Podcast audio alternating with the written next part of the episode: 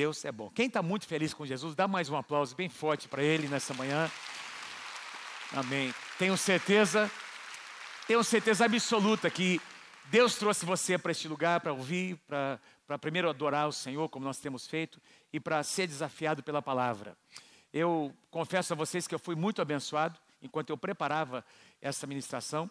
Eu vou ministrar a base do que eu vou falar com vocês. Eu falei para os supervisores, eu e a pastora Mônica, porém hoje será uma abordagem diferente. Sexta e sábado foram foi para os líderes, supervisores, aliás, e pastores.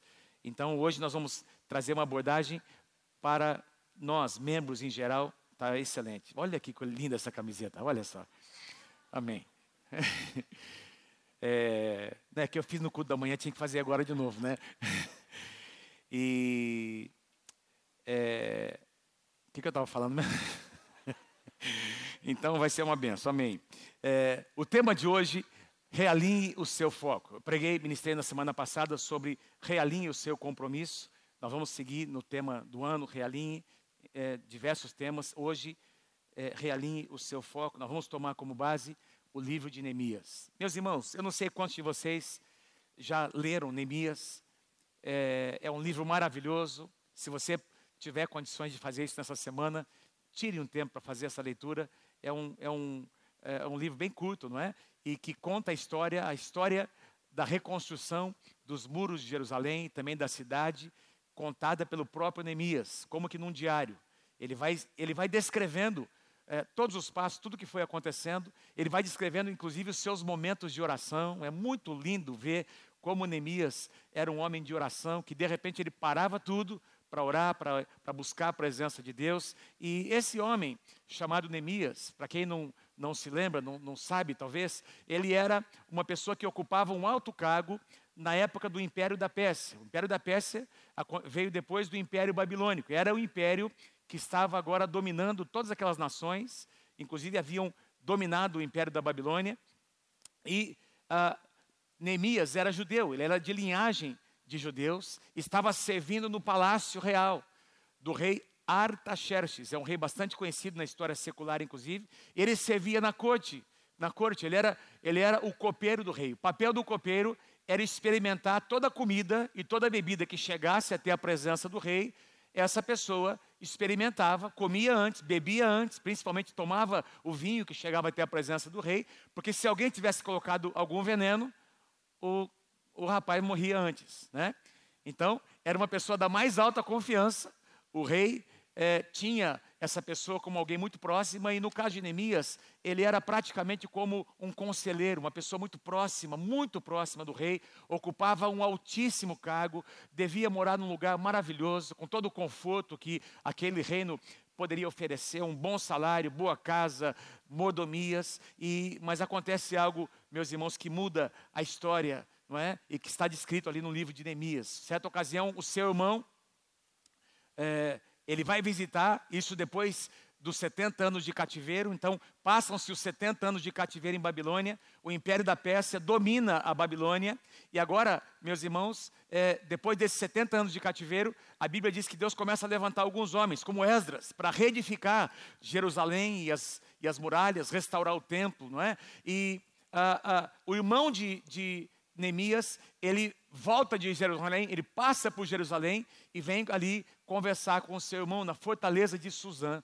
E ele começa a compartilhar com Neemias sobre a situação da cidade de Jerusalém, a miséria que havia naquela região ali da Judéia, não é? Muros derrubados, a cidade destruída, o templo completamente também destruído. Então o relatório foi terrível, miséria sofrimento, humilhação. As pessoas, o, o, o, o, resto que tinha de pessoas que ficaram ali, morando em Jerusalém, naquela região, pessoas humilhadas, pessoas vivendo na extrema pobreza. E esse relatório chega até Neemias. Quando esse relatório chega até Neemias, essa foi a reação desse homem de Deus. Neemias capítulo 1, verso 4. Quando ouvi essas coisas, sentei-me e chorei, e passei dias lamentando-me, jejuando e orando ao Deus dos céus. Então, esse homem de Deus chamado Neemias, ele recebe a notícia, e talvez, meus irmãos, a maior parte das pessoas que vivessem na condição de Neemias, no conforto que ele tinha, ouviria essa notícia e diria: não é problema meu, não quero nem saber.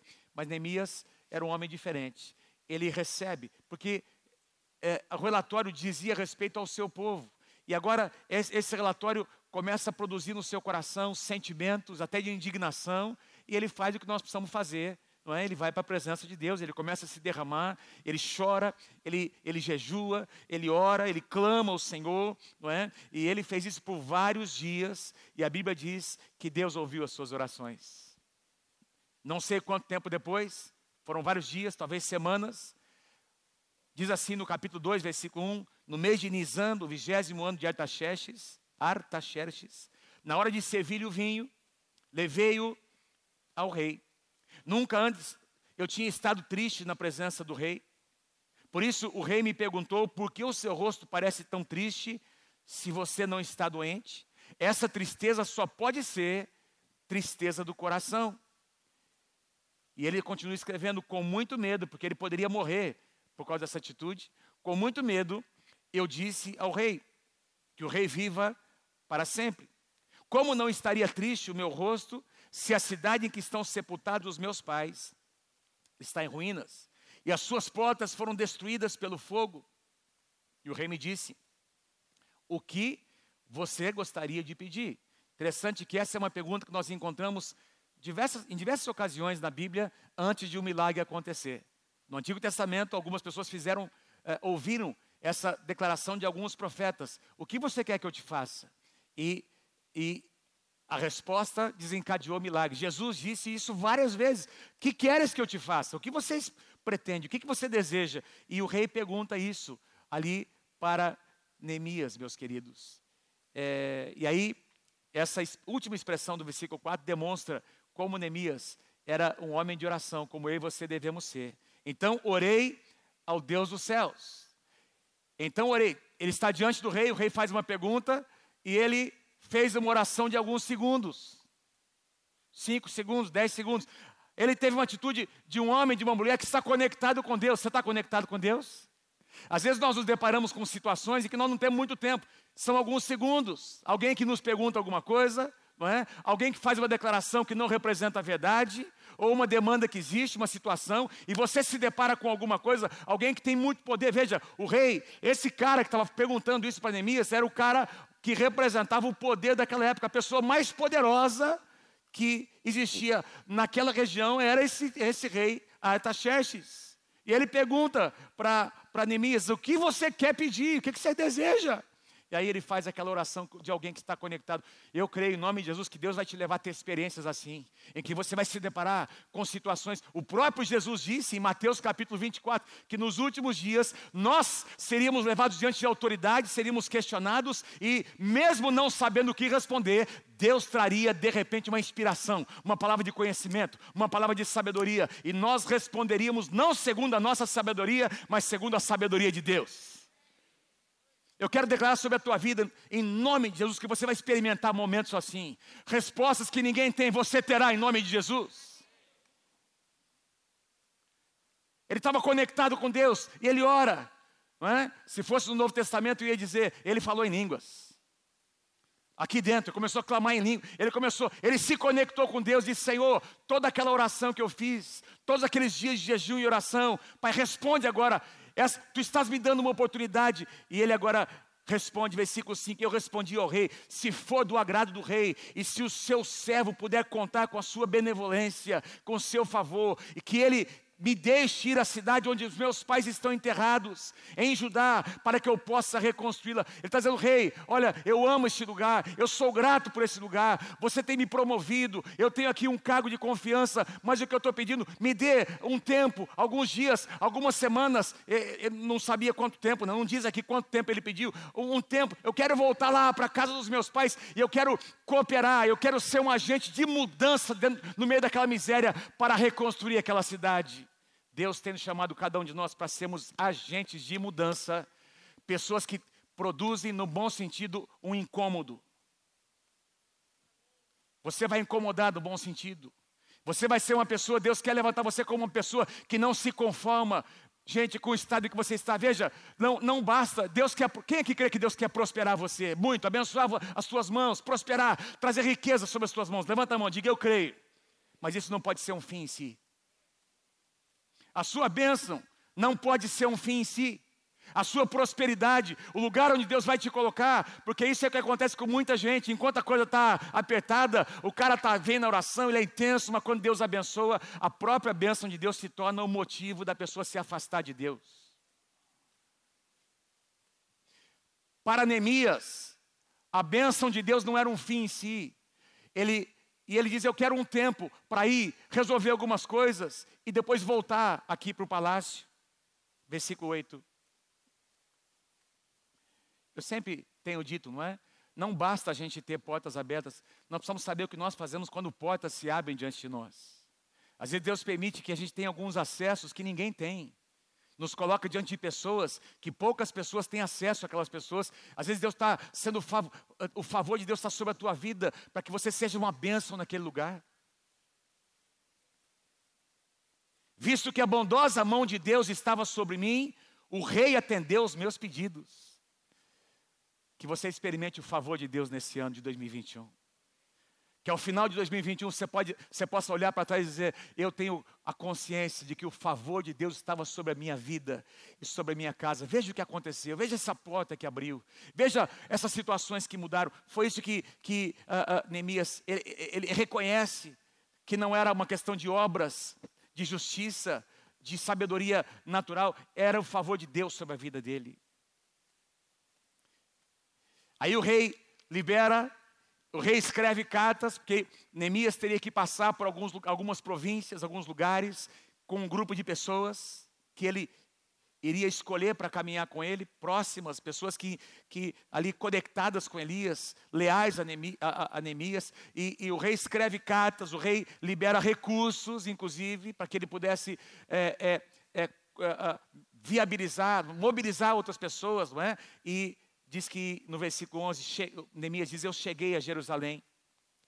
Eu cheguei a Jerusalém.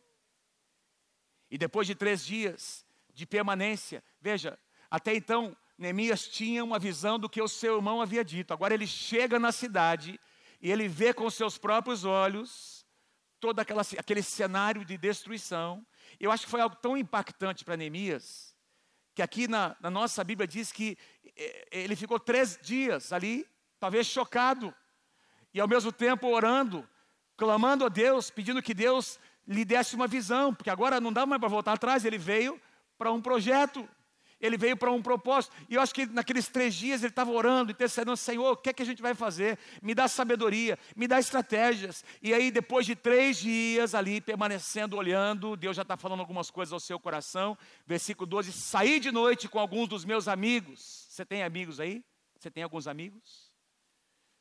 Você tem algumas pessoas com quem você compartilha coisas muito pessoais? Eu acredito que o seu cônjuge tem que ser o seu melhor amigo. Depois de Jesus, tem que ser o seu marido, sua, depois de Jesus, né?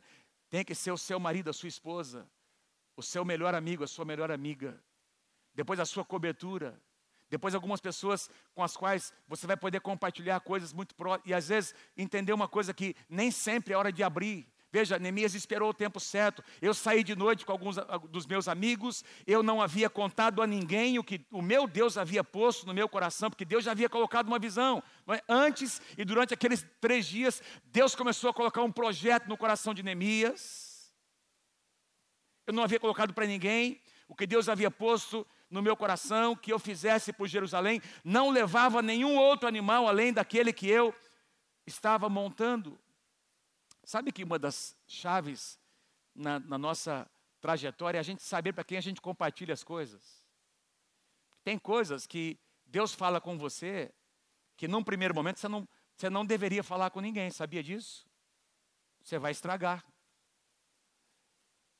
Você vai estragar a coisa. Às vezes Deus está iniciando um projeto que é embrionário, está começando a construir alguma coisa no seu coração, e você abre com as pessoas erradas na hora errada. E aí, o negócio para na, já ali no começo, porque Deus ainda ia construir alguma coisa, não é? É, é, é muito importante, irmãos. Quem está comigo, diga amém. Que nós entendamos quem participa nesse nível da nossa vida. E aí Neemias, ele compartilha com as pessoas chaves. Os seus amigos mais próximos. Chegaria ainda, ele mobilizaria ainda muita gente, mas primeiro ele trouxe aquelas pessoas que, com quem ele tinha aliança, pessoas leais. E eu tenho certeza que essas pessoas devem ter perguntado, mas Neemias, como é que vai ser isso? Como é que vai ser aquilo? E eles foram construindo juntos um projeto. Eles foram construídos juntos, alinhando algumas coisas que precisavam ser alinhadas. Ele compartilha, meus irmãos. E aí, após compartilhar essa, essa visão com poucas pessoas, é isso mesmo, estamos juntos, vocês estão comigo. Vamos abrir agora, vamos abrir para outras pessoas. Eles chamam os sacerdotes, eles chamam uh, os príncipes daí, eles começam a convocar, porque se eles iriam então reconstruir os muros e a cidade, muita gente precisaria trabalhar. Eles começam a convocar as pessoas que estavam em lugares distantes, vivendo ali na própria cidade ali, daqueles escombros, e eles começam a convocar aquelas pessoas. Começam a convocar, meus irmãos, nobres, sacerdotes, oficiais, pessoas que tinham habilidades específicas. Por quê? Porque sempre que Deus quer realizar alguma coisa nova, Ele reúne pessoas que têm habilidades e dons e talentos para a realização daquele propósito. Eu disse aqui hoje de manhã, porque eu creio em nome de Jesus, e eu libero essa palavra sobre o pastor Jonas e a pastora Ida, que nós estamos começando hoje o campus Ibiporã, e Deus vai começar a reunir pessoas que vão cooperar com essa obra, músicos, intercessores, líderes de célula, é? anfitriões, gente que hoje está andando pela cidade de Ibiporã, mas irão lá naquela casa para serem curados, e vão e se tornarão trabalhadores.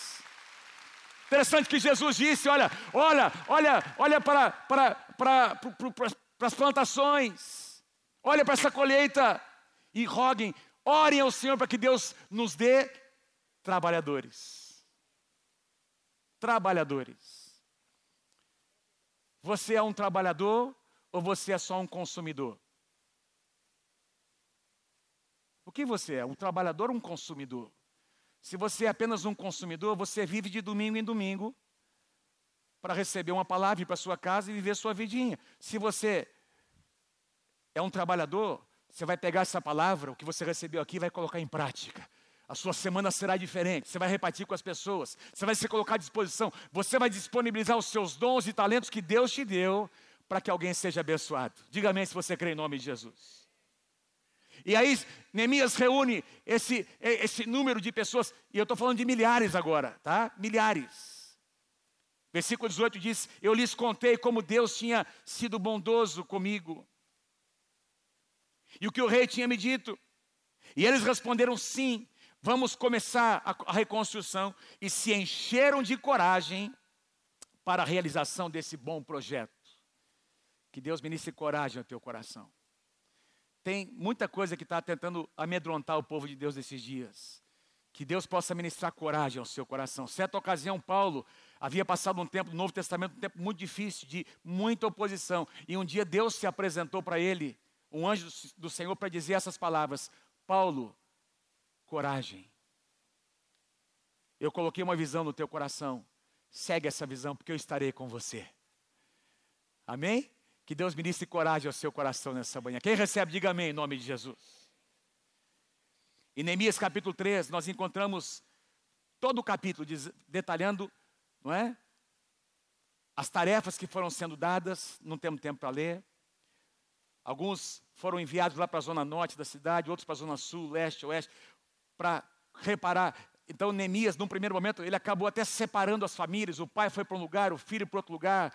Pessoas com habilidades para trabalhar na madeira, não é? Foram restaurar as portas. Quem trabalhava bem com, com construção, com tijolos, não é? Foi lá fazer argamassa. Foram a preparar aquelas, a restaurar os muros de Jerusalém. Então, cada um foi para um, para um canto daquela cidade e as portas começaram a ser restauradas. A primeira porta, a porta das ovelhas. Depois, uma parte do muro. Outra porta. São, eram 12 portas ao todo todo, meus irmãos. E essas doze portas então foram restauradas. Olha o que diz no versículo 6 do capítulo 4. Nesse meio tempo fomos reconstruindo o muro, até que em toda a sua extensão chegamos à metade da altura, ao redor de toda Jerusalém. Eles edificaram metade, não é? a altura da metade do muro, pois o povo estava totalmente dedicado ao trabalho. Diga assim comigo: metade da altura. Vamos lá comigo, vamos lá. Metade da altura. Diga assim, metade do percurso. Sabe, esse, esse lugar, o meio do caminho é um lugar perigoso, sabe? Porque você sabe onde você quer chegar, mas você ainda não chegou lá. E o meio do caminho, esses dias eu fui pedalar com o pessoal, a gente pegou um percurso meio longo e pegamos uma subida, a subida do Periquito, é isso? Os caras que andam de bike sabem que o Trajano estava lá, né? Meu irmão, no meio da subida, no meio da subida, a hora que eu olhei para estava meio escuro, não conseguia nem chegar ao final, começou a me dar câimbra, começou a me dar uns trem, não é? Os irmãos, o Beto me ajudou, né? O Beto, o, o, o, o é, Nascimento também está aqui, me ajudou, Trajano. E aí, deu uma parada, fiz uma massagem ali e consegui chegar no final, graças a Deus. Mas no meio, da, no meio do percurso, é que, o meio do percurso é aquele lugar ou de duas, você vai dizer uma das duas coisas. Ou você vai dizer assim, até anotei aqui, ou, ou você vai dizer assim, puxa, que legal. Que legal, só falta metade. Ou você vai dizer, meu Deus do céu, ainda falta tudo isso. Sim ou não? Metade do caminho. Porque você já andou um percurso, tem já um desgaste. Isso aconteceu com esses irmãos aqui. Eles já estavam sentindo aquele desgaste né, no, no, no, seu físico e os inimigos começaram a prestar atenção nisso. O que, que eles fizeram? Esses caras, não é? Chamado dois caras, olha o nome da, olha o nome dos caras, Tobias e Zambalate. Zambalate. Tobias, Tobias ainda é um nome, talvez até tenha alguém que esse nome, mas Zambalate, eu acho que não tem ninguém, nunca conheci alguém com esse nome de Zambalate. Só pode ser coisa ruim um cara que tem um nome desse.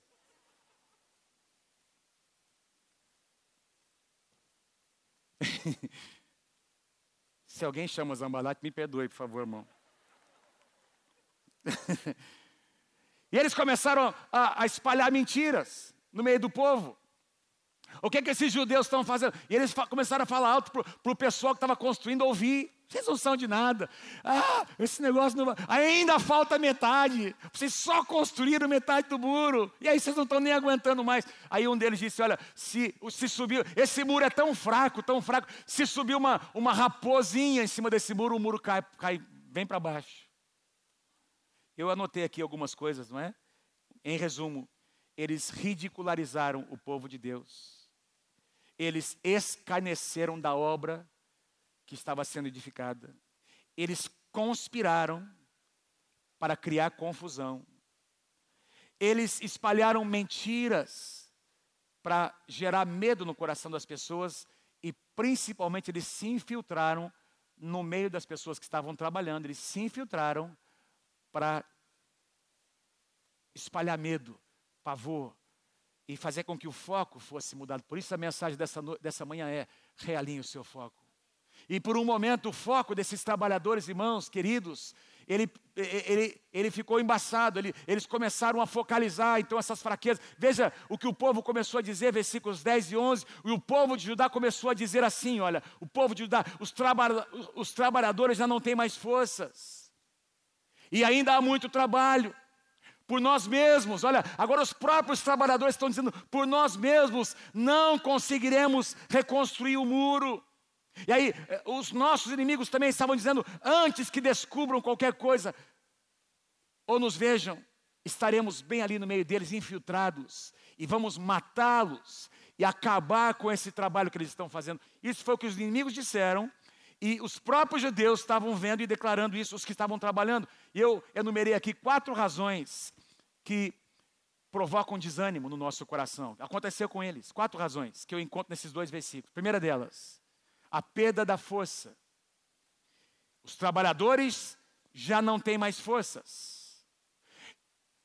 Quando você se sente enfraquecido por batalhas prolongadas, todo mundo aqui já passou momentos assim que você lutou, orou, creu, esperou e eventualmente nada aconteceu. Alguém já passou por isso?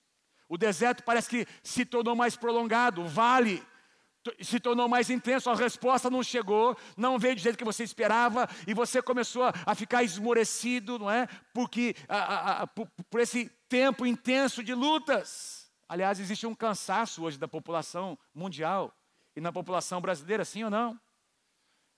Todo mundo está cansado por causa, da, por causa dessa pandemia, sim ou não? Claro que nós estamos cansados de algumas coisas.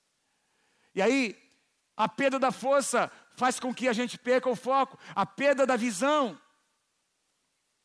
Por quê? Porque alguns começaram a dizer: olha, ó, ó, tem muito entulho, tem muito lixo, ainda tem muito lixo. Ah, apesar de que o muro foi construído pela metade, olha quanto entulho tem, depende do que você está focando. Se você foca o que Deus fez, glória a Deus. Se você foca o que Deus ainda não fez, você vai esmorecer. É uma escolha que nós fazemos. Visão. Se você é uma mulher que fica dizendo para o seu marido o que ele precisa mudar e não muda a sua linguagem, não vai resolver muita coisa. Mas se você reconhece o que Deus já fez e ora por ele, para que ele continue mudando, você vai chegar lá. Quem quantos entende? Diga amém em nome de Jesus. Então é uma questão de, de foco. Então a visão, ela se enfraqueceu. A perda da visão, sim, é claro. Você já viu alguma obra pela metade que não tem, onde não tem entulho? Quem trabalha com construção sabe disso. Uma obra pela metade vai apresentar muito entulho, muito lixo, mas isso vai ser removido no tempo certo. O mais importante é que a obra está em andamento. Aquele que começou em vocês a boa obra, ele é fiel para completar até a, o dia da vinda do Senhor Jesus Cristo. Tem alguns entulhos aí que precisam ser removidos? Eles serão removidos em nome de Jesus, porque a obra vai continuar. A obra vai continuar. Em terceiro lugar, o que traz desânimo? A perda da confiança. Claro, quando você, quando você perde a força e a visão, você perde a confiança. Por nós, eles disseram, não conseguiremos construir esse muro. É claro, quando eu e você pensamos em nós mesmos, na nossa capacidade, a gente não vai conseguir. Mas quando você pensa em Deus, no que a palavra de Deus diz, então você vai dizer: tudo posso naquele que me fortalece. Se o Senhor é por nós, quem será contra nós. Quem está comigo aí, diga amém. Em quarto lugar, a perda da sensação de segurança. Os inimigos disseram: Nós vamos nos infiltrar, vamos matar essa turma, vamos acabar com esse trabalho. Sabe o que significa isso? Em resumo, eles estavam dizendo assim para o povo de Deus e pandemias: Nós temos um plano. Gente, deixa eu dizer uma coisa para você. Talvez você não tenha consciência disso, ou não parou para pensar ainda, mas saiba que Satanás tem um plano. E o plano dele está escrito na palavra: ele quer roubar, matar e destruir a tua herança. Tudo de bom que Deus fez em você e que Deus ainda vai fazer, ele quer destruir, ele quer acabar com isso. E Satanás é ruim. O diabo nunca vai se converter.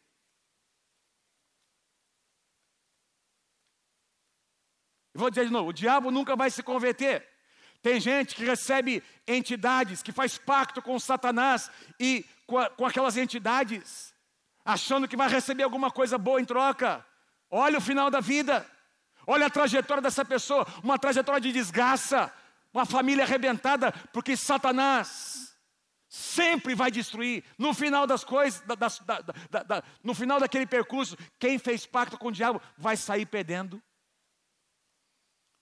O nosso Deus é um Deus bom. Satanás é ruim. O nosso Deus é um Deus de amor. O diabo quer semear ódio. O diabo quer semear divisão. O nosso Deus é um Deus de restauração. Diga amém em nome de Jesus. Ele é mais forte que o diabo. Mas o diabo tem um plano. E ficou claro aqui, os inimigos disseram: Nós vamos nos infiltrar e vocês não vão concluir essa obra. Quem sabe, vocês já ouviram muitas vozes teu casamento não tem jeito, nem Deus pode fazer. Nem Deus pode mudar. Pode. Nem Deus pode converter esse homem. Pode sim, em nome de Jesus. Porque quando tem uma mulher que ora, quando tem alguém que intercede, Deus vai preparar circunstâncias e situações para quebrantar o coração daquele homem, daquela criança, daquele jovem que saiu de casa, daquele, daquele filho que foi para as drogas. Deus vai enviar o Espírito Santo para convencer do pecado, da justiça e do juízo, e haverá um retorno para a restauração, porque o nosso Deus é um Deus de novos começos.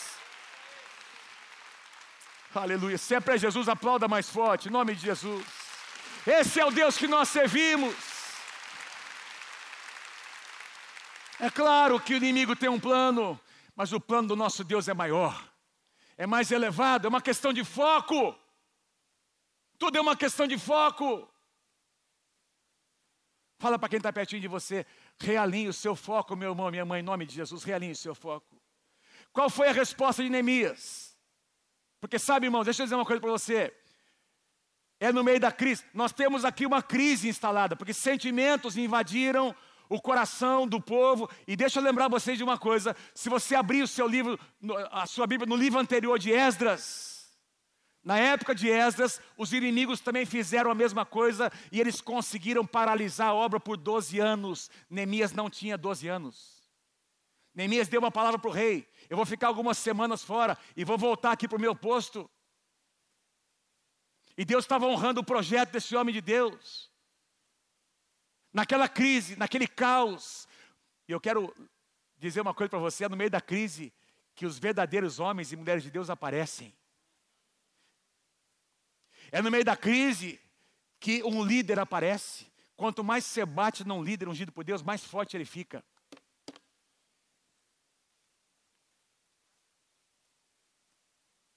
E eu estou olhando para você, estou crendo que você é um homem, uma mulher de Deus que vai se levantar nessa força do Senhor.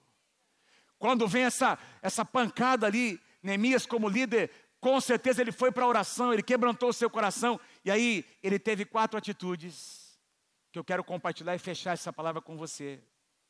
Primeira atitude de Neemias como líder, ele reacendeu a visão no coração das pessoas, reacendeu a visão.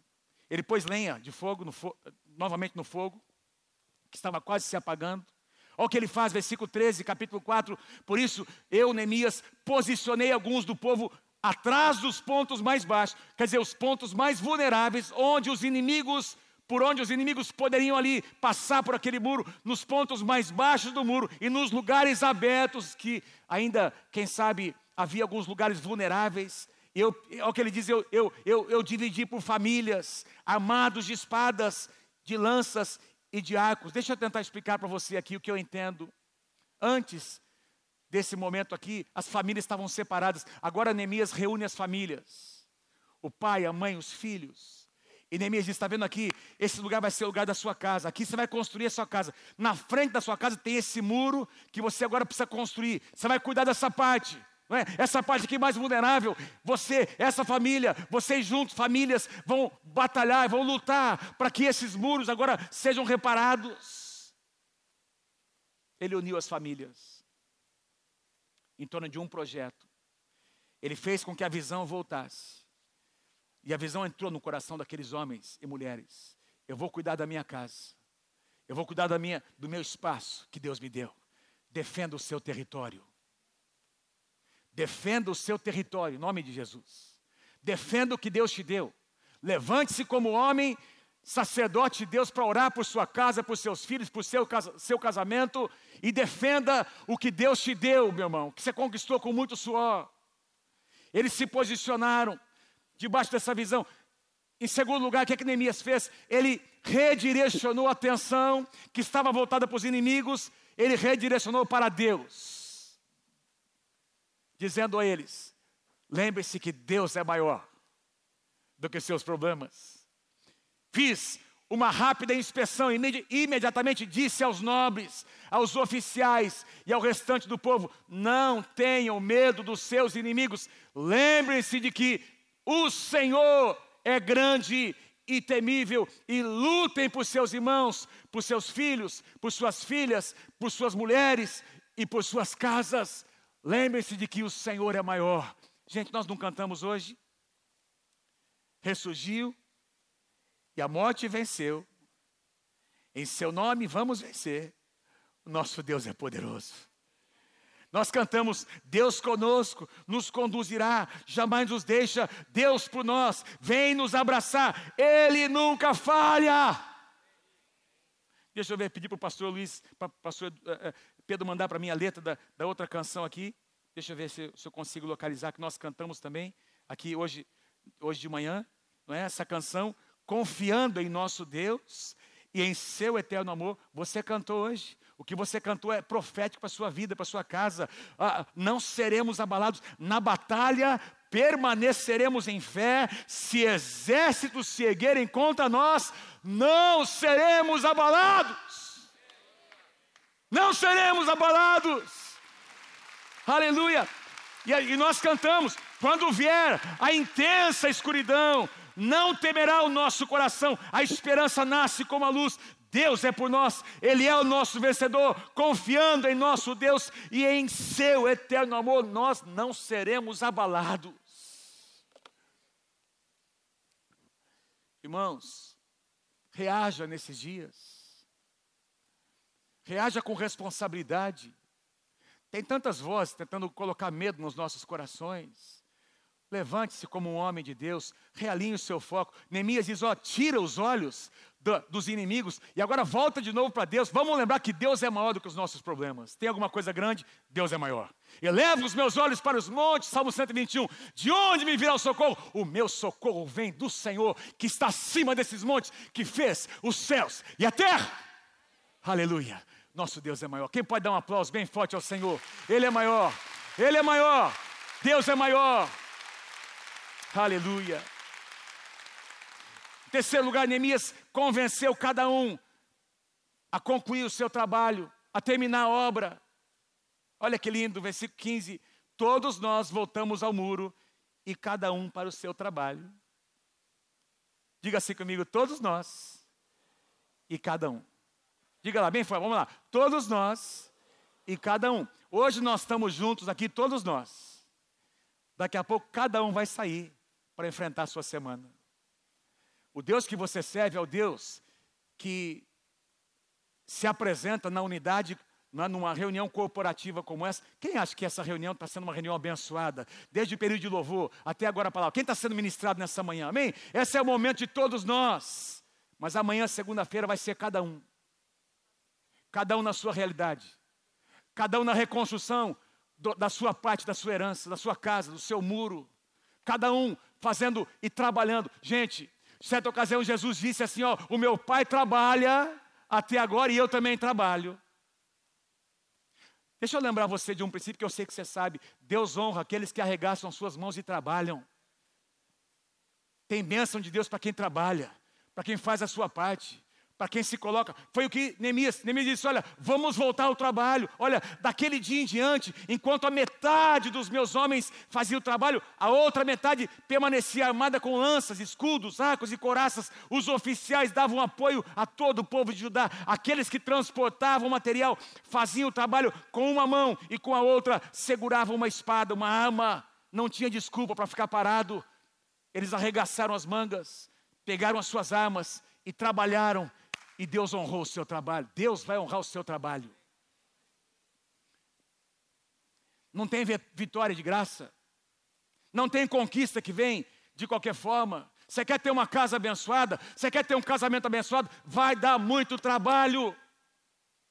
Você quer ter o teu filho de volta resgatado? Nós vivemos em dias em que os meninos estão enfrentando situações de, de crise de identidade. Eles vão para as escolas, para as universidades, e, e lá, eles, lá tudo está sendo questionado. Os absolutos estão sendo questionados. E quando esses meninos voltam para casa, eles precisam encontrar um pai e uma mãe que trabalham para edificar a sua casa.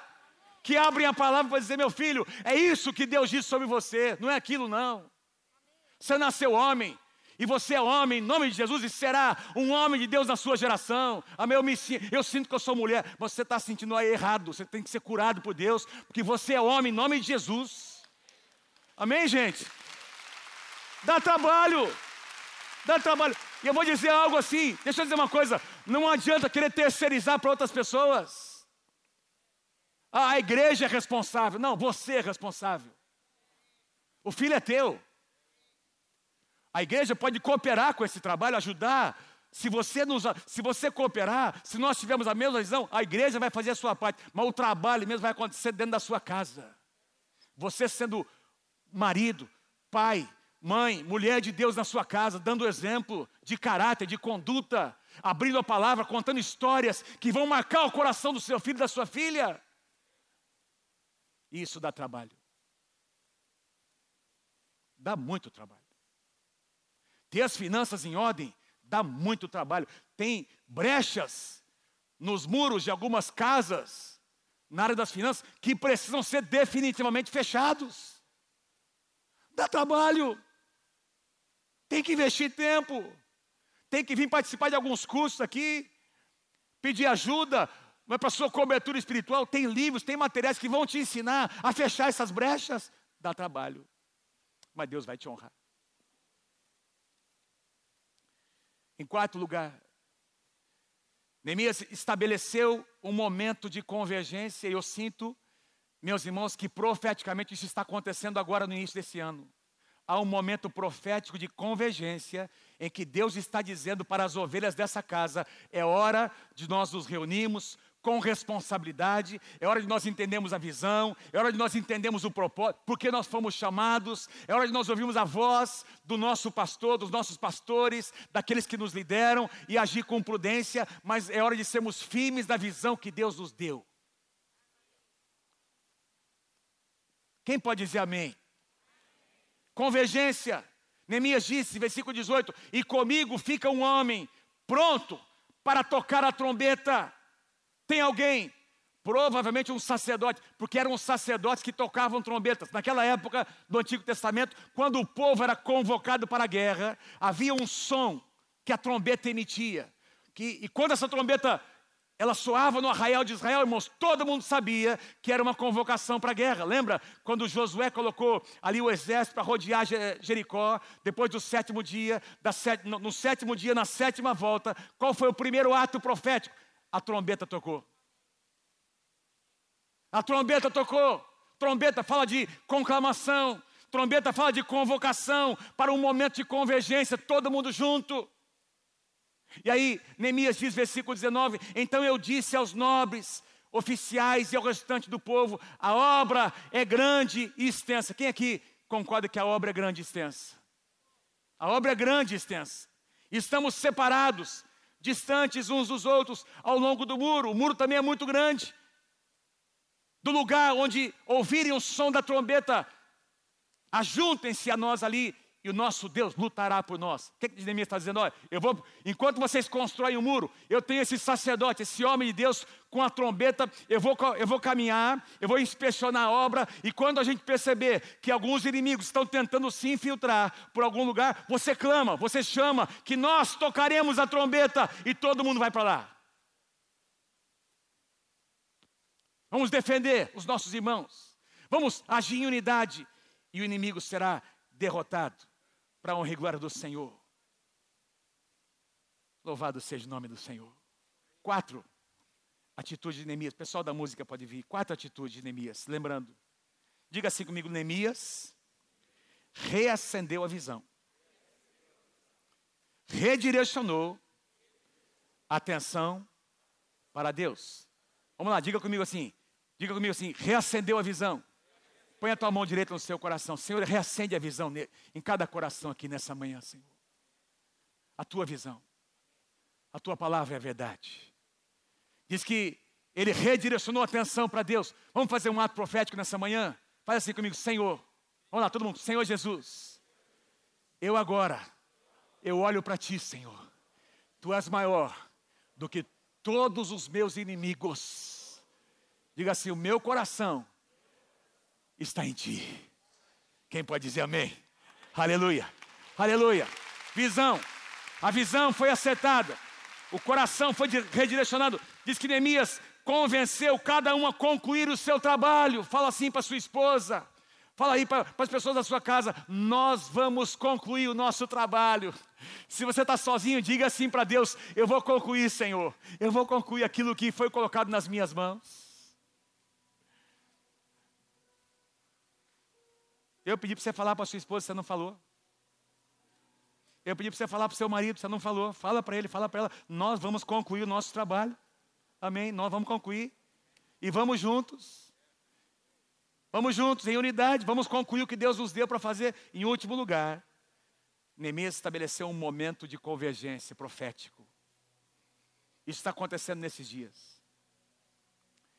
Quem tem ouvidos, quem é membro dessa casa e e tem ouvidos para ouvir, ouça o que o Espírito está dizendo para essa casa. É hora de nós convergirmos. É hora de nos levantarmos contra todo medo, todo pavor Eu não estou dizendo que nós seremos irresponsáveis, de jeito nenhum. Volto a dizer, nós estabelecemos aqui vários parâmetros para o retorno das células. Não seremos de forma alguma irresponsáveis, mas, de, irmãos, vamos nos levantar contra a inércia, vamos nos levantar contra as vozes de medo, de pavor que tem levantado. Eu creio que o nosso Deus é um Deus que cura, que restaura, que está presente no meio do arraial da sua igreja. O nosso Deus é um Deus que vai nos conduzir em vitória. Para finalizar, versículos 15 e 16 do capítulo 6. Fiquem em pé comigo, fiquem em pé comigo, senão eu não vou conseguir terminar. Fiquem em pé, fazer de conta que eu vou terminar, né? Como diz o pastor Luciano. Neemias capítulo 6. Acompanhe comigo lá, versículos 15 e 16. E o muro ficou. E o muro ficou. Você pode dizer essa frase comigo? Vamos lá e o muro ficou pronto. A obra será terminada. A obra será concluída. E o muro ficou pronto no 25 dia de, Elu, em 52 dias. Gente, nós conhecemos Jerusalém, fomos lá, estivemos lá três vezes, e a gente viu a extensão daquele muro, 52 dias. Pensando se fosse hoje já seria muito difícil, quanto mais naquela época. É muito pouco tempo, irmãos. Foi um tempo recorde. Em 52 dias, a obra foi concluída porque tinha uma visão que sustentava esses homens no seu trabalho. Quando todos os nossos inimigos, presta atenção, quando todos os nossos inimigos souberam que a obra foi concluída, todas as nações vizinhas foram a, ficaram atemorizadas e com o orgulho ferido. Dá uma risada aí, Sandra. Não, vamos lá, vamos lá. Um, dois, três, vamos lá.